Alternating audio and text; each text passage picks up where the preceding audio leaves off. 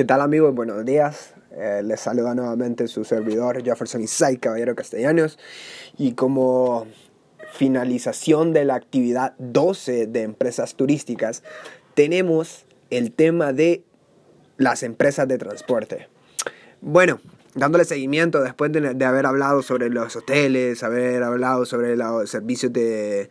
Em, lo que son las agencias de viaje. Ahora pues vamos a hablar un poco sobre las empresas de transporte.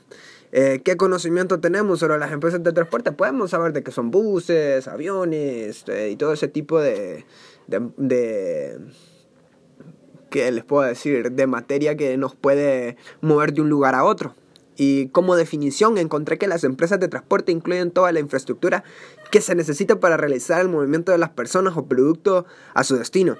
Entonces, ¿qué quiere decir? De que te agiliza y te lleva más rápido al destino que tú tienes pensado ir, viajar, conocer, eh, en pocas palabras, turistear.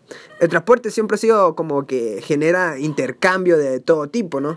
Eh, esto ha logrado que la, transportación y la comunicación sean los canales principales para el desarrollo de la sociedad. Entonces, como bien es cierto, pues eh, son cosas muy importantes para que el turismo, eh, pues, que para que el turismo crezca, crezca no solo nacionalmente, sino como internacionalmente. Cada, cada vez las empresas de transporte innovan más para que el turista tenga un, un incentivo más por ir al lugar, ¿no?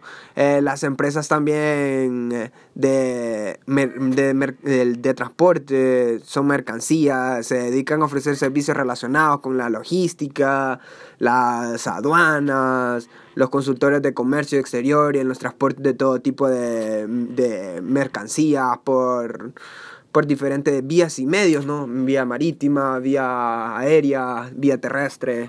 Y bueno, más que todo es eso, de eso trata un poco el tema 10, ¿no? Y espero que les guste. Em, esto fue el final de mi podcast y creo que no es una despedida, sino hasta pronto.